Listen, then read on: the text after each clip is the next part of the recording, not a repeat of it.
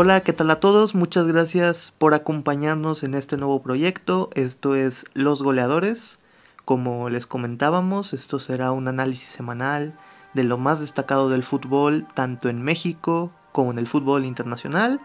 Gracias por escucharnos en Spotify, Anchor o Apple Music. También nos podrán escuchar en YouTube de forma diferida. Y hoy tenemos mesa servida con muchos temas. Fue la final del Mundial de Clubes. Tenemos resultados de Liga MX, fútbol europeo y por supuesto la previa de la Champions League. Me acompañan el día de hoy para empezar Diego Armadillo. ¿Cómo te encuentras, amigo? ¿Qué tal? Mucho gusto, mi Andrés y a todas las personas que nos están escuchando. Andrés, te dije, no, perdón, Rafa, perdona, ahí los nervios un poquito mostrándose, ¿no?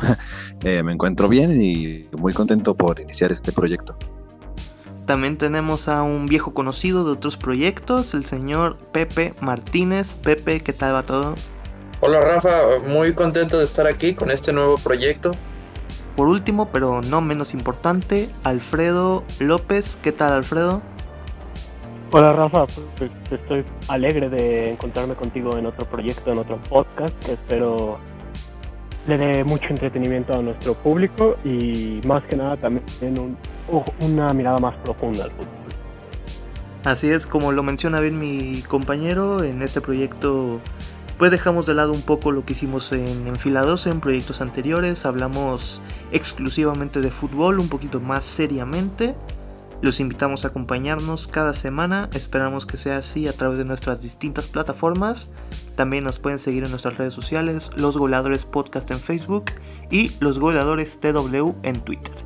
Pero ya dejándonos de presentaciones, pues vamos a empezar, ¿no? El primer tema que queríamos tocar, que seguro mucha gente quiere oír de eso, fue la final del Mundial de Clubes. Se hablaba mucho de Tigres, que había hecho historia para el fútbol mexicano, primer equipo de CONCACAF en alcanzar esa instancia. Enfrente tuvo al Bayern Múnich y finalmente el equipo bávaro quedó campeón. Pepe, ¿cómo viste ese partido? Yo lo vi totalmente de un lado, el Bayern Múnich fue muy dominante, a pesar de esto el Bayern no tuvo un buen partido, sobre todo el caso Lewandowski, ¿no? que era del que más esperaba que reluciera y que goleara a los Tigres, tuvo un muy mal partido, pero pues el Bayern es tan superior que aún teniendo un mal partido, no dejó a Tigres pasar ni siquiera de la media cancha. Cuando veíamos que Tigres pasó un poco de la media cancha, al final se les veía sin ideas, no sabían ni qué hacer, se les veía hasta faltos de química a pesar de ser jugadores que llevan un mucho tiempo jugando, como es el caso de Quiñones con, con Guiñac, se veía muy mal. A pesar de esto, creo que Tigres tuvo varias actuaciones destacables, como la del Chaca Rodríguez o incluso Salcedo, a pesar de que ahí casi al final del partido se mete un autogolazo. cierto, cierto. Eh, mucha gente se estaba empezando a cuestionar comparando este partido con lo que había hecho, por ejemplo, Rayados contra Liverpool. Que a mí para empezar se me hace una comparación un poquito extraña, porque creo yo que si bien Rayados jugó mejor ese partido, y mucho mejor, eh, creo yo que las circunstancias eran muy diferentes y Tigres se enfrentó a más titulares de lo que lo llegó a ser Rayados. Son dos partidos muy distintos.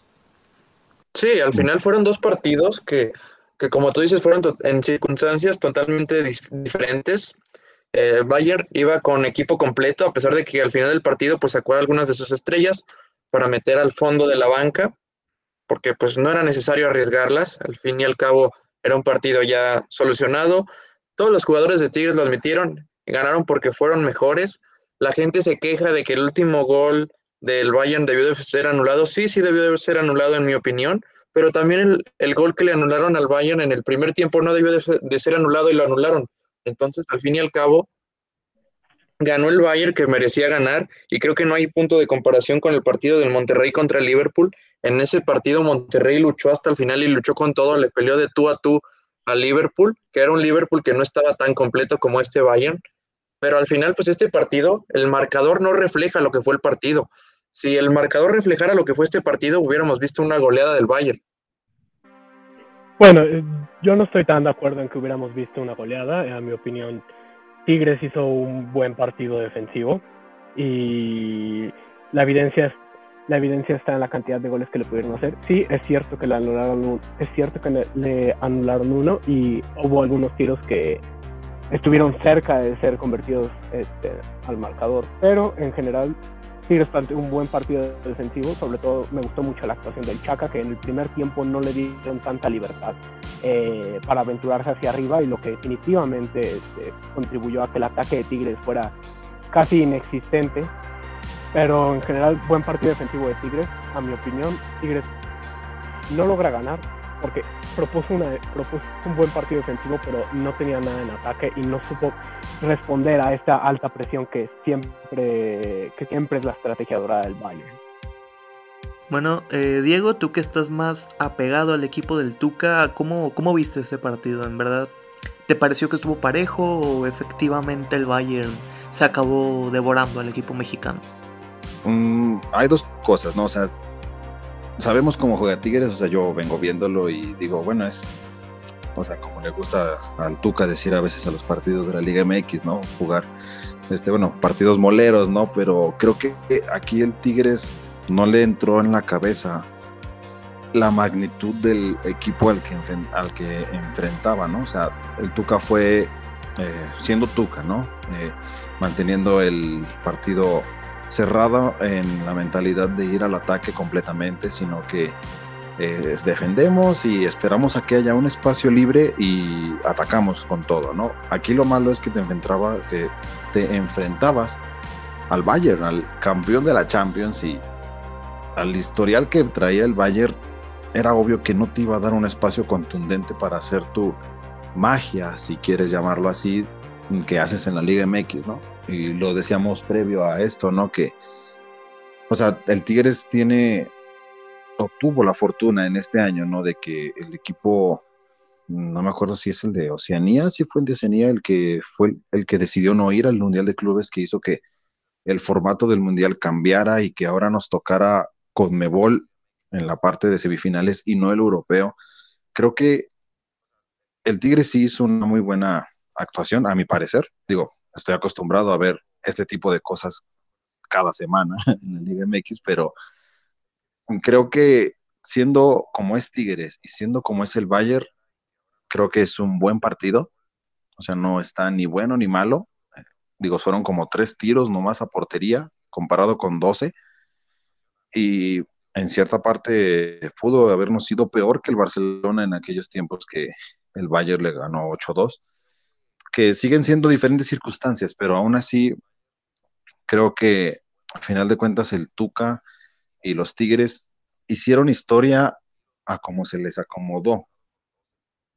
Ahora, en el podcast de Eduardo Vizcayar, que si no lo han escuchado, se lo recomiendo mucho, Fútbol Infinito, se hablaba mucho de este debate que sugiere Diego de CONCACAF con Mebol, porque ya en años anteriores, aunque es verdad muy pocas veces, se habían enfrentado ambas confederaciones y por lo general eran resultados favorables para Conmebol, pero este año creo que se combina tanto el hecho de mandar a un buen equipo de México, como es Tigres, uno de los equipos con mejor plantilla de México, si no es que la mejor, con un muy mal año de Conmebol. La verdad que Palmeiras deja muy mal parada la Confederación y lo que fue este año, de lo que pudo haber hecho tal vez un River, tal vez el bueno, diría que el mismo Boca, pero también Boca tuvo ahí sus irregularidades. Ahora, la pregunta que yo les planteo ya para dejar este tema es, ¿CONCACAF puede aspirar a pelear al tú por tú con Conmebol?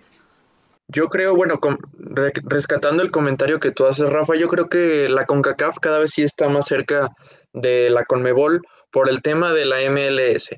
Ya sé que hay mucha gente que cree que la MLS no es de alto nivel. Yo tampoco creo que sea de alto nivel, pero sí creo que está teniendo un crecimiento impresionante porque pues al fin y al cabo lo que mueve en el dinero es el fútbol y ahí es uno de los lugares donde hay más dinero.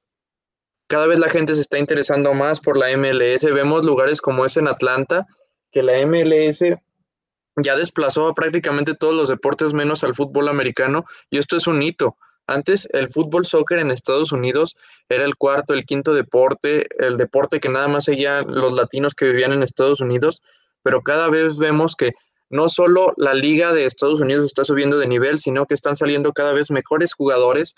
¿Por qué? Porque antes si tú jugabas fútbol, soccer y querías tener una beca en la universidad, tenías que irte a jugar fútbol americano forzosamente, porque así es como están hechos los programas en las universidades en Estados Unidos.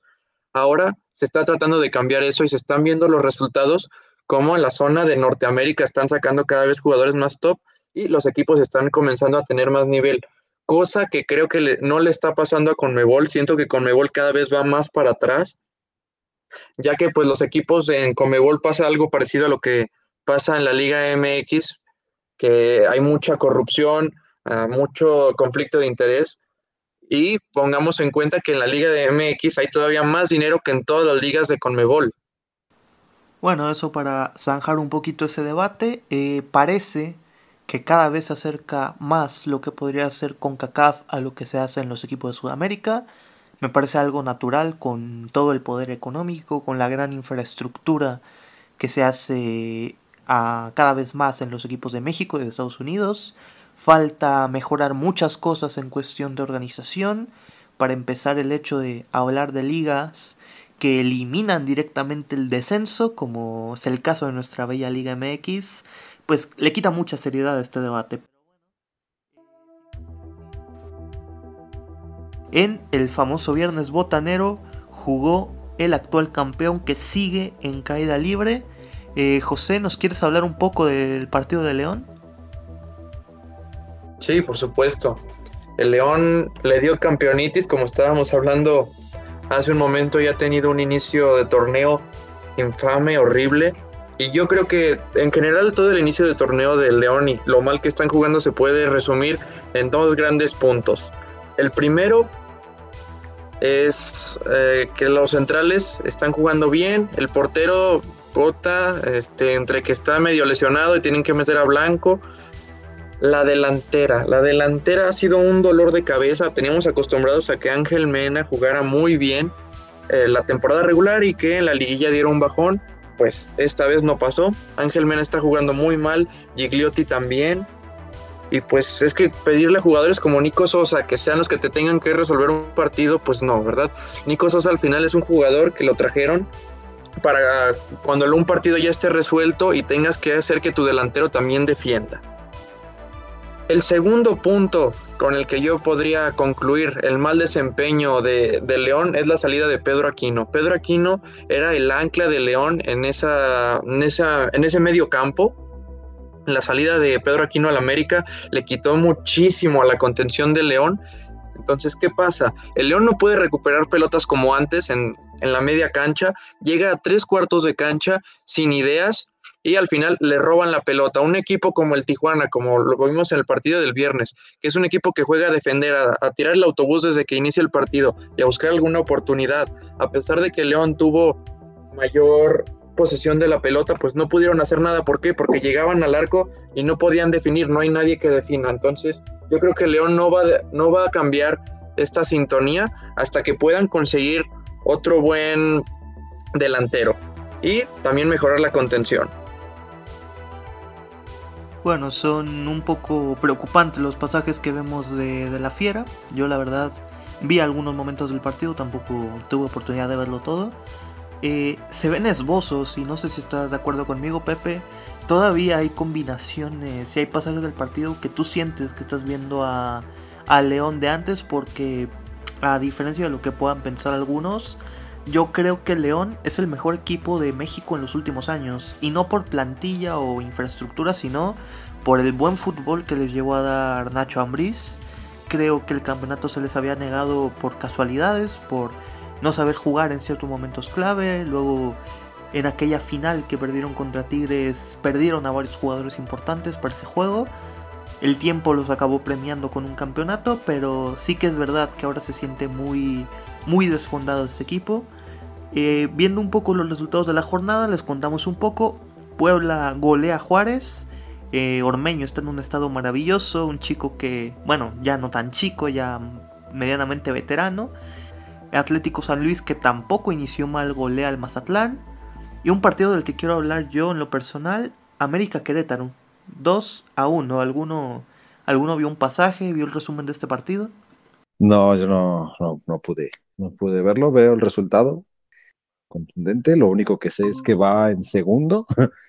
de la liga, creo que es el América, ¿no? Entonces, está peleando ahí los primeros lugares, pero ah, como te digo, no sé a qué manera, ¿no? Tú, me imagino que tú sí lo viste, entonces podrías explayarte un poco mejor. Este, bueno, Rafa, yo por lo que pude ver, yo no vi el partido en vivo, vi el resumen y por lo que pude ver, el América pudo ganar por un marcador más amplio, ya que, bueno, al Querétaro le expulsaron un jugador en los primeros instantes del partido y que al final, aunque se lleva el resultado, no jugó de, de la mejor manera, ¿verdad? Efectivamente, y es este eterno debate que se está haciendo en América de hay que darle tiempo a Solari. Eh, como probablemente recordarán, Solari llegó en la misma semana que iba a iniciar la liga. No es un fichaje ideal, llega de último momento, más allá de, del renombre que pueda tener, venir del Real Madrid. Y poco a poco sí se ha notado una mejora. Para empezar, América se siente un poco más sólido en la parte baja a diferencia de cómo venía jugando el Piojo últimamente, salvo algunas equivocaciones puntuales que por supuesto que tienen que ver y que hacen que la América extrañe mucho a Bruno Valdés. Eh, tiene esbozos el América de un buen juego. Yo creo que un elemento muy importante es precisamente el que mencionaba compañero José, Pedro Aquino. Yo creo que el fichaje del peruano no es cosa para ignorar. Pedro Aquino junto con este chico Naveda que surgió de la nada, del que pocos habían escuchado, van a terminar siendo el mejor mediocampo de la liga y lo digo sin ánimos de exagerar, ya que Aquino me parece un hombre que controla muy bien el ritmo del juego, que sabe dar esa pausa, lo hacía en el León. Naveda tiene mucho ese ímpetu, esa, esa entrega, además de buenas intervenciones al frente. Recuerda Recuerda un poquito a lo que hacía Guido Rodríguez, claro, salvando las diferencias, por supuesto. Creo que el verdadero problema del América es el ataque. América no tiene delanteros a día de hoy. Si tú ves eh, la alineación con la que juegan, 4-2-3-1, eh, la portería está bien, la defensa se puede mejorar, el medio campo está perfecto. Al frente es donde no tienes idea de a quién poner porque hoy experimentan con Roger Martínez, que decía todo mundo que es Iber del equipo y ahora es titular. De revulsivo estaba jugando bien, pero de arranque tampoco logró hacer una diferencia. Córdoba que tiene muchos partidos y realmente es algo significativo. Parece que lo mejor en América es Mauro Laines y eso en algunos pasajes eh, específicos del partido. Leo Suárez más por la intención que verdaderamente por una buena técnica. Y en la delantera es donde no cuentas con absolutamente nadie. Henry Martin está en un momento muy irregular y Viñas directamente no está. Viñas tiene meses que no anota. Y hoy contra un Querétaro que tenía un jugador menos desde el arranque, sufriste para poder ganar. Entonces eso te hace pensar que esta América ya no es tanto cosa de a qué técnico pongas o qué proyecto quieras implantar, es que no tienes jugadores. Giovanni Dos Santos no rinde, Sebastián Córdoba no rinde, nadie al frente rinde.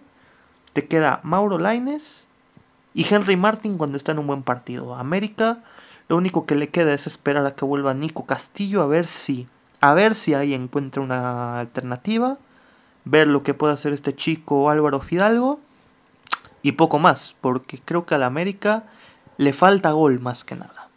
Pero bueno, ya para no extenderme con, este tema, también jugó Chivas Necaxa, un partido lentísimo y creo que este tema deberíamos discutirlo todos.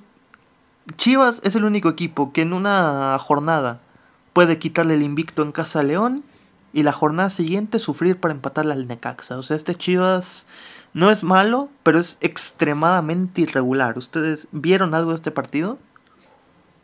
Sí, sí, sí, este sí lo vi y Dios mío, que es que yo no sé cómo, o sea, es lo que tú decías, ¿no? Lo de la irregularidad de Chivas, que también lo vimos en la liguilla, en la liguilla al principio comenzaron con todo y bueno, al final también en cierta parte le tocó con un León que estaban muy, enracha, muy enrachados, perdón, pero sí, el tema de la irregularidad creo que no solo se debe al planteamiento de, de Chivas, sino al momento de sus jugadores, Chivas cuenta con demasiados jugadores que dependen mucho de, su momento futbolístico. Tienen muy pocos jugadores que suelen ser constantes a lo largo de todo el torneo y que juegan a un mismo nivel desde que inicia hasta que se termina. Y pues creo que Necaxa ahora sí que hace lo que puede con lo que tiene y le sacó un buen partido a Chivas. Vi el resumen y bueno, así aún este, estando en resumen, se nota, como tú dices, la irregularidad de, o sea, ya dando patadas de ahogado, bueno, yo lo veo así, este, el Chivas, este, al último minuto del partido, empatando muy apenas, digo, que a final de cuentas marcaron tres goles, ¿no? Pero uno de esos fue en propia puerta, pero checando este tipo de cosas y viendo cómo juegan, o sea, como que tienen el potencial. Tú ves a los chavos que tienen potencial, pero como que a veces digo, o no sé, bueno, siento que están como México en el Mundial, no sé si recuerden que decían mucho que México se hacía grande cuando jugaba con grandes, pero cuando le tocaba jugar con alguien menor se achicaba. Yo veo ahorita así en, bueno, al menos como vi a Chivas jugando, yo veo que está así, o sea, digo, como dicen, de que viene de quitarle el invicto a León, pero luego vienes con Necaxa y dices, bueno, pues se ve fácil, ¿no? Y aún así, como comenta José, el Necaxa teniendo con lo que tiene, trata de sacar resultados, se esfuerza, y aunque metió un gol ahí, sacó un punto a su casa. Claro. Ahora, ¿ustedes creen, porque este es un debate que viene hace tiempo, ¿ustedes creen que a los jugadores de Chivas, desde que bueno, prácticamente desde que se fue a Almeida, si no es que un poco antes, ¿les pesa el escudo de Chivas? Yo creo que más que les pese es como que no les importa directamente, ¿sabes? Desde que se fue a Almeida, incluso hasta poquito antes de la llegada de Bucetich, se veía que los jugadores llegaban a Chivas más que para respetar a la institución y, y jugar en un equipo grande, lo veían como una forma de venderse, una forma de marketing y hacían de todo menos jugar. Bucetich trató de cambiar esa cultura pero pues al final era una cultura de una plantilla completa y no puedes cambiar una plantilla completa de un día para otro. Entonces creo que el cambio de mentalidad en Chivas sí está pasando, pero no creo que vaya a ser algo que se dé de un día para otro. No, clarísimo. Y ya hicieron una mini purga, por así decirlo, encabezada por, por la Chofis, que como recordarán fue echado del equipo junto con otros jugadores con incidentes similares. Ahí siguen Uriel Antuna y Alexis Vega con, con sus famosas fiestas. Eh, es difícil pensar que pueda ser Chivas. Yo creo que ya no queda tanto en manos de Bucetich, sino realmente en seguir trabajando poco a poco. Y pues casi que igual que Necaxa, hacer lo que puedan con lo que tengan. Que Chivas tiene buenos jugadores, pero tampoco creo yo que tenga una plantilla como para aspirar a campeonato directamente. Creo que tienen para meterse a liguilla, por supuesto que deberían hacerlo, son un equipo grande, eso debería ser el mínimo requisito, pero creo que poco más. Eh, bueno, para cerrar la jornada, Toluca vuelve a ganar, Toluca jugando de maravilla hasta el momento, le gana a Pumas. Santos, mientras estamos grabando este episodio, le está ganando al Rayados 1-0, al Rayados de, del Vasco. Mañana se juegan Pachuca Atlas y el miércoles, Tigres regresando al Mundial de Clubes contra Cruz Azul. Ya para cortar el tema de Liga MX, vamos a ver las posiciones rápidamente. Toluca, como les comentaba, jugando bien, es líder con 13 puntos, los mismos que el América. Tijuana, que tras esta victoria contra León llega a tercer lugar con 12 puntos. En este momento Santos también estaría llegando a 12, Rayados con 10, Cruz Azul con 9, Querétaro con 9 y Puebla, ojo el Puebla, con 8 unidades, un Puebla del que creo yo que pocos esperábamos demasiado. Y bueno, normalmente aquí se los puestos de liguilla, pero ya sacaron esta ridiculez de que sean dos equipos. Eh, Tigres con dos juegos menos, ojo, con dos juegos menos está en noveno con 7 puntos. Los mismos que San Luis, los mismos que el Mazatlán y 6 para las Chivas. Parece ahora si cortamos ya de lleno con el tema de Liga MX vamos a hablar un poquito de la Premier League, que, como no, tendría que empezar con el Leicester City 3, Liverpool 1. ¿Qué vieron de ese partido? Se sigue viendo un Liverpool que eh, ha batallado muchísimo con las lesiones. Primero teniendo que bajar a tus medios para que jueguen de centrales y después ver que jugar con jugadores que no son de esa posición y en una posición tan importante como centrales, pues nunca va a salir bien y tengas que traer al fin y al cabo un central que ni siquiera es la mitad de tus centrales titulares, pues al final el Liverpool era un equipo que nos tenía acostumbrados a defender y atacar al contragolpe con tres de los delanteros más explosivos. Si tú no puedes defender y además tu portero, que parecía como, como uno de los mejores porteros del mundo, si no es que era el mejor portero del mundo, está cometiendo errores infames como el de este partido, en el que prácticamente regala un gol, pues así, así no se va a poder. Además tienes equipos que están en un muy buen momento, como son los dos de Manchester, que son, es donde se está peleando la liga. Bueno, el Liverpool desde hace tiempo acarreando problemas, ya lleva una racha de, de derrotas increíble. También habíamos comentado anteriormente en, en, redes sociales cómo pierden por goleada contra el Manchester City.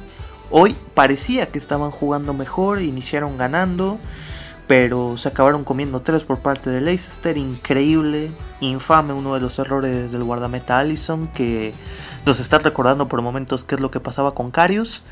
Ahora, aquí hay un punto importante, ¿dónde radica el problema de Liverpool? ¿Cuál es el problema con el equipo? Estamos seguros que parte del problema por supuesto es el hospital, o sea, por cuánto tiempo no cargaron con una gran cantidad de jugadores lesionados. A la fecha siguen faltando Van Dyke, siguen faltando elementos importantes.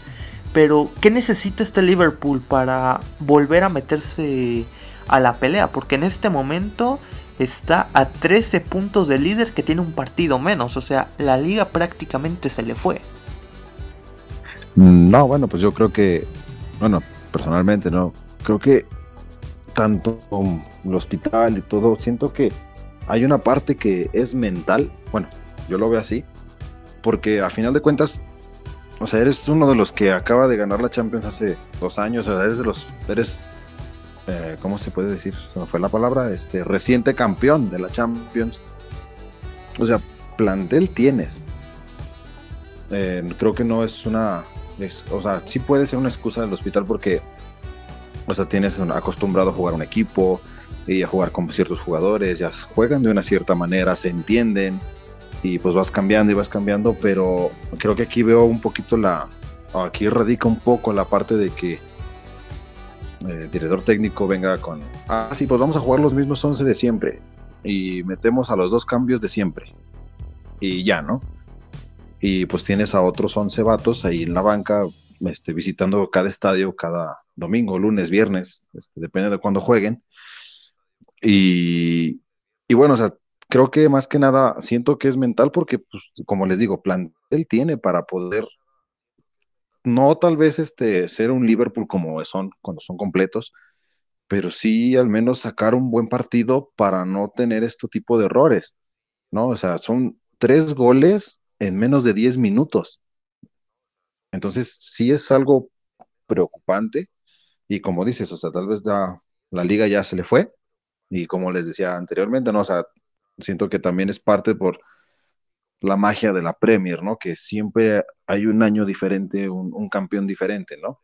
Digo, no, no está de más mencionarlo, pero al menos aspirar a un buen lugar para Champions, creo que todavía tienen, ¿no? Pero tienen que creérsela, que son el Liverpool y que tienen este, el, plantel, no, este, no se ha ido casi nadie, o sea, aquí siguen todos, nada más están en un hospital, pero se pueden levantar o pueden mantener ahorita a flote un poquito el equipo mientras los demás se recuperan, al menos yo lo veo en ese punto de vista.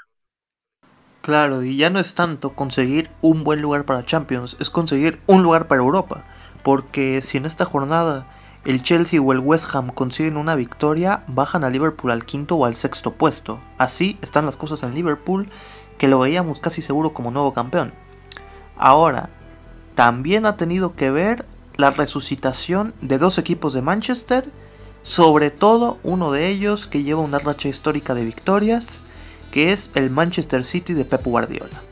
El Manchester City que venía de golear precisamente este Liverpool que ayer golea al Tottenham 3 a 0. Una actuación exquisita de Gundogan ante la lesión de Kevin De Bruyne. Entonces, bueno, yo les hago la pregunta, pero creo que ya en el fondo sabemos la respuesta. ¿Este City ya lo damos como campeón de Premier?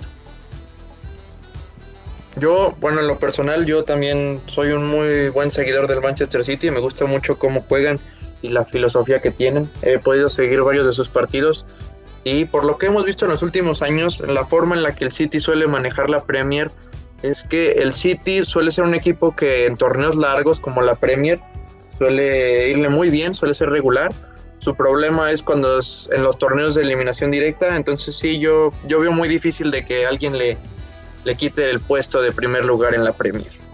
Con el City veo algo similar con el Atlético de Madrid. Digo, falta media liga, este, y si consideramos que es la Premier, pues en realidad cualquier cosa podría pasar.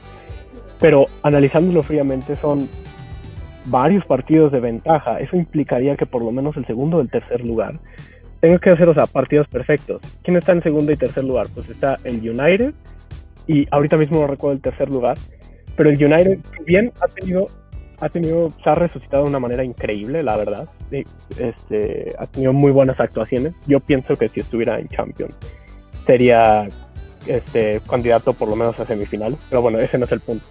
El punto aquí es que yo creo que el City ya a estas alturas se puede declarar campeón. La única forma en que, la única forma en que podría suceder lo contrario es que les ocurra una tragedia, este, por ejemplo, que se les lesione medio equipo eh, o algo similar, porque yo veo al City ya campeón de esta liga prácticamente.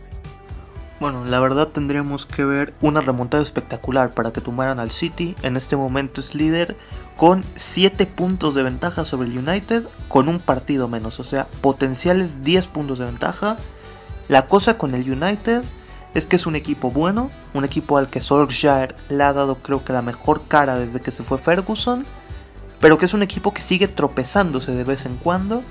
El City no le pasa eso, el City es un equipo que como dicen sabe jugar estas estas competencias. Se ve muy difícil que pueda caer, incluso quitando al factor de Kevin De Bruyne, que ya de por sí es importantísimo. Se las podrían arreglar para ser campeones. Eh, repasemos un poco de las posiciones antes de pasar a, otra liga. El City, como le comentaba, líder con 53 puntos y un juego menos.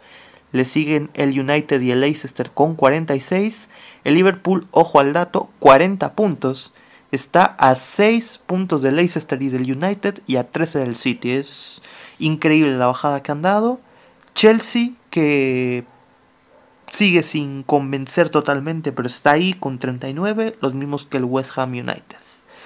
Ahora vamos a pasar un poquito a la Liga Española, que también tuvimos actividad importante este fin de semana. Eh, ¿Qué les parece? Entramos con el Barça, con el Madrid, con el Atleti. Los, los tres ganaron, de los tres tenemos para hablar. Sí, bueno, los ahorita mismo los tres equipos, entre comillas, de mayor nivel de la liga, pues tuvieron una semana exitosa, algunos en mayor medida que otras. El Atlético nuevamente pues fue a demostrar por qué ahorita mismo es, este, a mi opinión, el, el equipo español con mejor nivel en la actualidad. Eh, el Barcelona golea aún a la vez, eh, haciendo un buen partido en papel, pero que nuevamente demuestra que, que es un equipo sumamente irregular y que sin Messi este, es un equipo totalmente diferente e inferior. Y finalmente el Madrid, que está sacando los resultados de alguna manera. Y, y Zidane está salvando su trabajo igualmente. Bueno, Pepe, no sé qué tan enojado estés realmente con Zinedine Zidane, pero ¿tú cómo viste este partido? Eh? ¿Cómo, ¿Cómo, te pareció este rendimiento? Creo que el partido de hoy fue muy bueno. El, el Madrid dominó desde inicio a fin fue amo y señor del partido en todo momento, de un partidazo, algo que pues últimamente en el Real Madrid es difícil de ver, un partido donde el, Madrid sea tan dominante.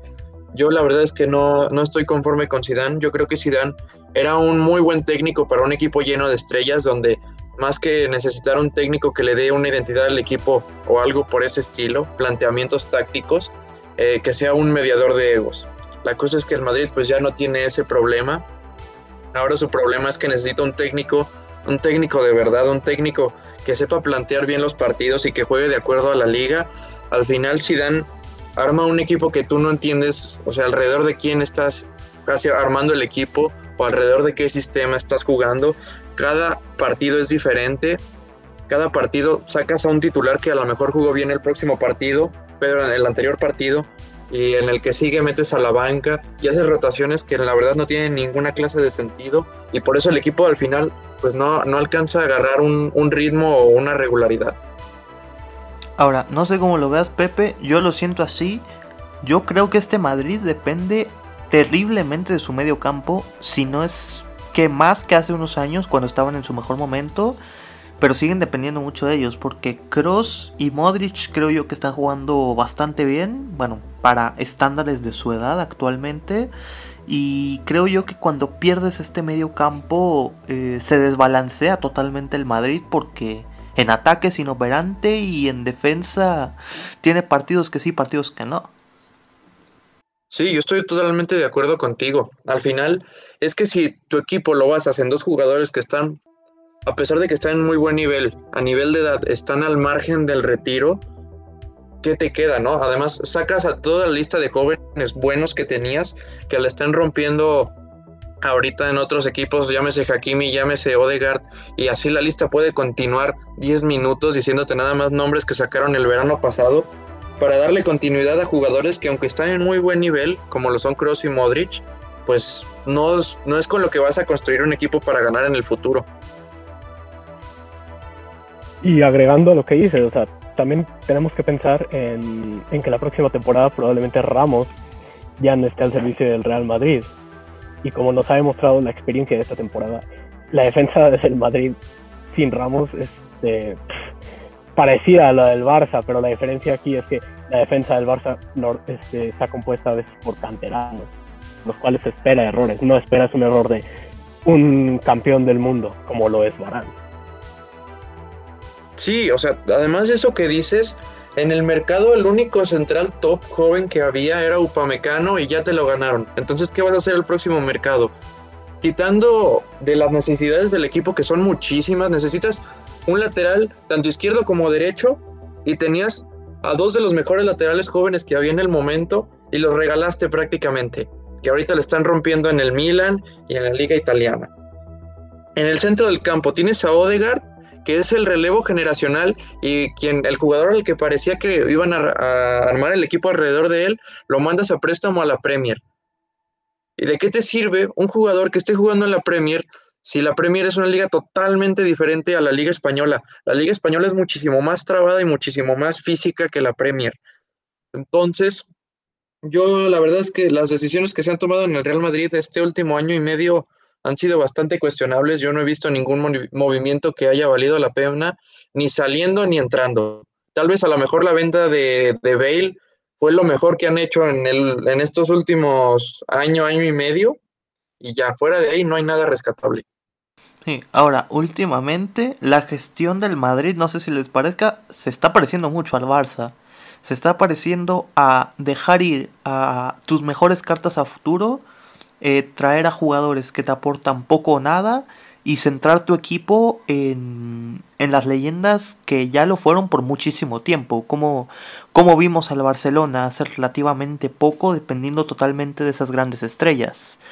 Eh, Madrid creo yo que todavía tiene más margen de mejora, creo yo que este partido es una buena muestra de que pueden hacer mejor las cosas aún con estas limitaciones, pero yo a este Madrid yo no lo veo como, como campeón de Champions, de liga, ni de nada, sinceramente. No, no, no tiene nivel, sobre todo, o sea, en la Liga Española estás compitiendo contra un equipo como el Atlético, que yo creo que es el que, el que seguiría de hablar, que está a un nivelazo, sacando jugadores que le costaron nada, y si lo sacan, lo sacan por muchísimo dinero.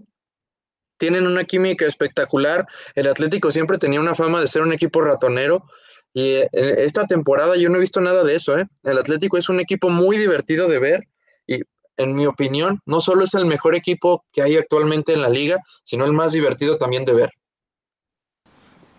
Sí, luego había un debate hasta hace poco, eh, bueno, lo sigue habiendo, mejor dicho, por esta fama que los precede, de que el Atlético no juega tan bien, pero yo les pregunto sinceramente, ¿hay un equipo en España que juegue mejor que el Atleti? Y ya no lo digo a nivel de del resultado, sino a nivel de fútbol, o sea, ¿a alguien le parece que el Barça o el Madrid está jugando mejor que el Atleti? Porque yo creo que a este equipo del Cholo le cambiaron la cara y si no es por una caída dramática, nadie los va a alcanzar. No, bueno, yo los veo, personalmente muy, muy firmes en lo que, en lo que juegan, ¿no? Este, yo en lo personal creo que hacía falta un respiro de esto de, de lo mismo de siempre, ¿no? De, oh, Barça Madrid, Barça Madrid, Barça Madrid, ¿no? Este, y vemos otra vez al Atleti ahí levantando la mano, alzándose poco a poco. Como dices, o sea, es algo nuevo que, que no se le había visto antes, ¿no? Y viendo la, la tabla de posiciones, este, ¿no? O sea, estando en primer lugar con 54 puntos, o sea, sobrepasándole 5 al Madrid, que es segundo, y con dos partidos menos que el Madrid jugados, yo creo que el Madrid pinta para ser un buen equipo el resto de la temporada. Y ah, como dices, o sea, hace falta que le pase algo parecido al Liverpool para que se caiga, pero yo lo veo difícil. Ahora, eh, Luis Suárez, ¿en qué forma está? Luis Suárez se dio un respiro de aire fresco en el Atlético de Madrid. Hay gente diciendo que fue un error increíble del Barcelona dejarlo ir. Bueno, el Barça últimamente está acostumbrado a los errores, pero yo creo, sinceramente, que Luis Suárez no hubiera hecho lo mismo en el Barça en el Atleti, porque en el Atleti yo siento que está mucho mejor arropado en cuestión de sacrificio físico, de jugadores que pueden ir a cumplir funciones que él por la edad ya no puede realizar.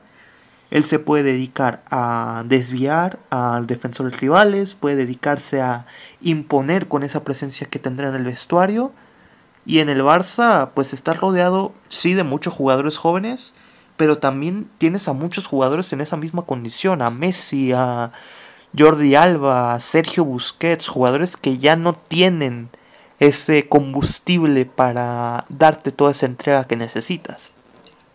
Bueno, eh, ya que dimos el salto al Barcelona con la comparativa de Luis Suárez, eh, recordemos un poco lo que hizo el Barcelona en la semana.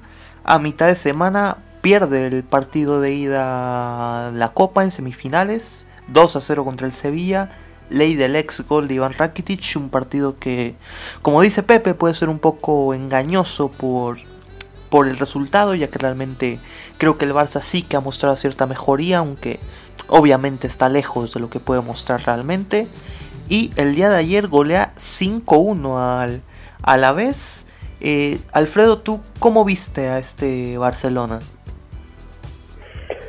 Pues bueno, este tipo de victorias pues eh, por la posición en la que están en la liga, pues siguen siendo importantes, pues aseguran su puesto de Champions, pero, pero ya para términos de campeonato no sirven de mucho. Ahora, en términos de fútbol, pues podemos ver este, una irregularidad muy fuerte.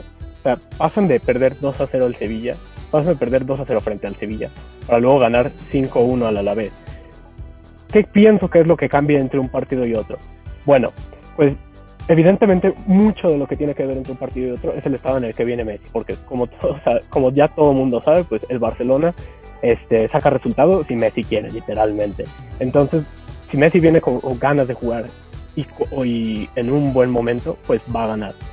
Pero de lo contrario, pues la va a tener muy difícil porque tiene que ir a otros jugadores. Y hablando de los mismos jugadores, pues podemos este, remitirnos a la defensa, que, ojo, no lo estoy criticando, porque la defensa del Barça se ha, visto plagada, por eh, lesiones.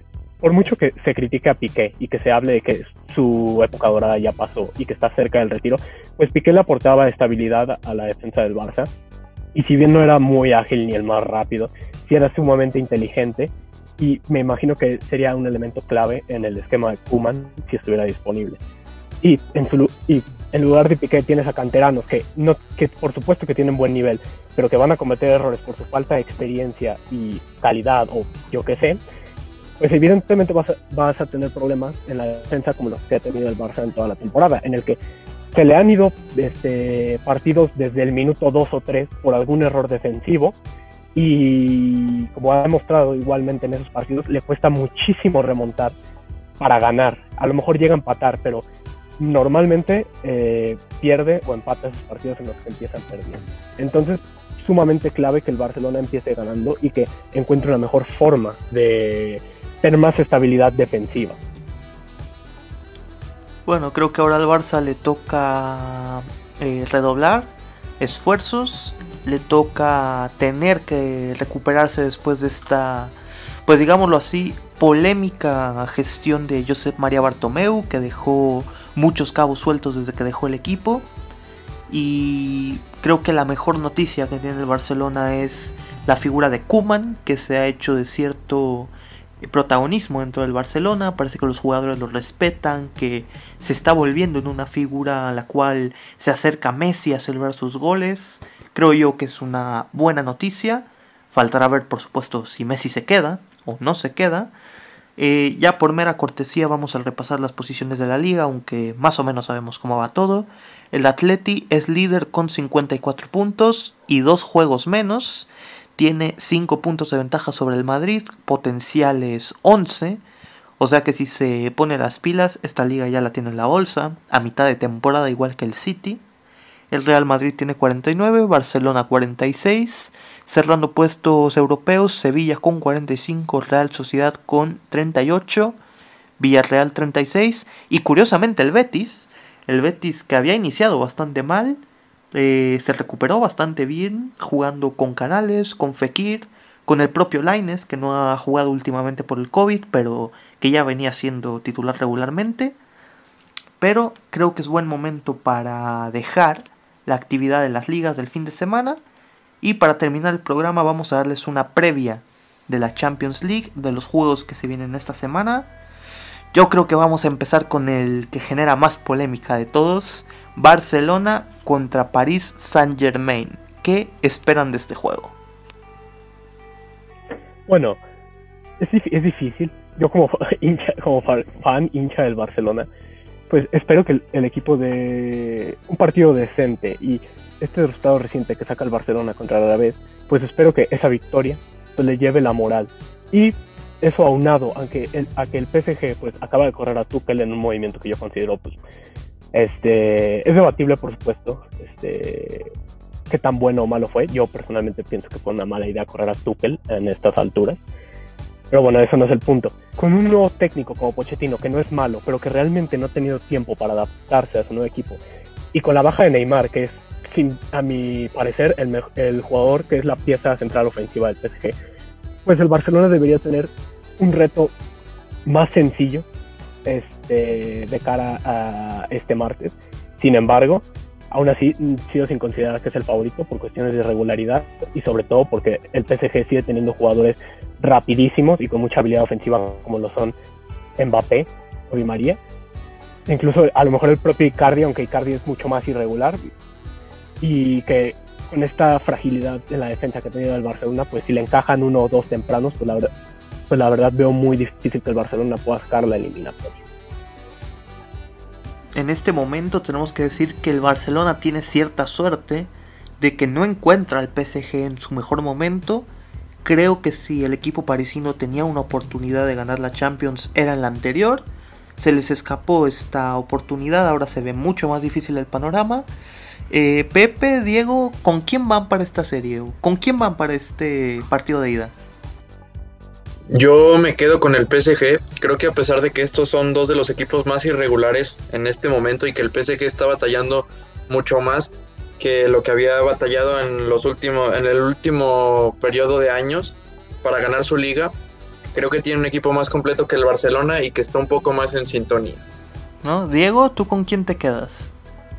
Bueno, pues ya esté viendo personalmente todo lo que ha conllevado el Barcelona y como dices, no, o sea, creo que es favorable en el momento en el que se encuentra con el PSG en estos momentos, pero me gustaría decir que fue con el Barcelona, pero creo que esta vez me pondré del lado de los parisinos por aunque nada más les falta Neymar, que sí es un, elemento clave en la ofensiva, pero y ah, sumándole la parte de que apenas entró Pochettino, mm, creo que el París puede sorprender al Barça todavía más. Creo que los dos equipos nos pueden sorprender, el Barça tal vez a mal y el, París a bien. Aquí creo que esta se define con quien verdaderamente se tome el partido en serio y diga, esta es mi oportunidad, porque los dos tienen la oportunidad. Los dos, el Barcelona tanto por cómo viene el París y el París por cómo viene el Barça. O sea, suena muy contradictorio, pero yo lo veo así. Entonces creo que esta vez me voy por los parisinos porque aún viendo estas cosas, creo que tienen la, la oportunidad de poder brillar un poco más y aunque sí, concuerdo contigo de que la parte de que tenían la Champions ya casi en las manos en la temporada pasada, no descarto que en esta puedan llegar tal vez, no, no a la final, pero sí cercas, tal vez en cuartos y sorprendentemente tal vez en semifinales, ¿no? Pero creo que esta vez me voy por, por el París. Sí, bueno, yo creo que ninguno de los dos equipos está contento del rival que les tocó. Creo que los dos podrían haber esperado una opción mucho mejor, pero bueno, es con lo que tienen que lidiar. Eh, de mi parte también voy con los parisinos, aunque no daría por muerto al Barça, por estos chispazos que tiene de una buena calidad y por el estado irregular del PSG, aunque sí creo que los parisinos son favoritos. Hablemos de otro equipo que viene, parece que en caída libre.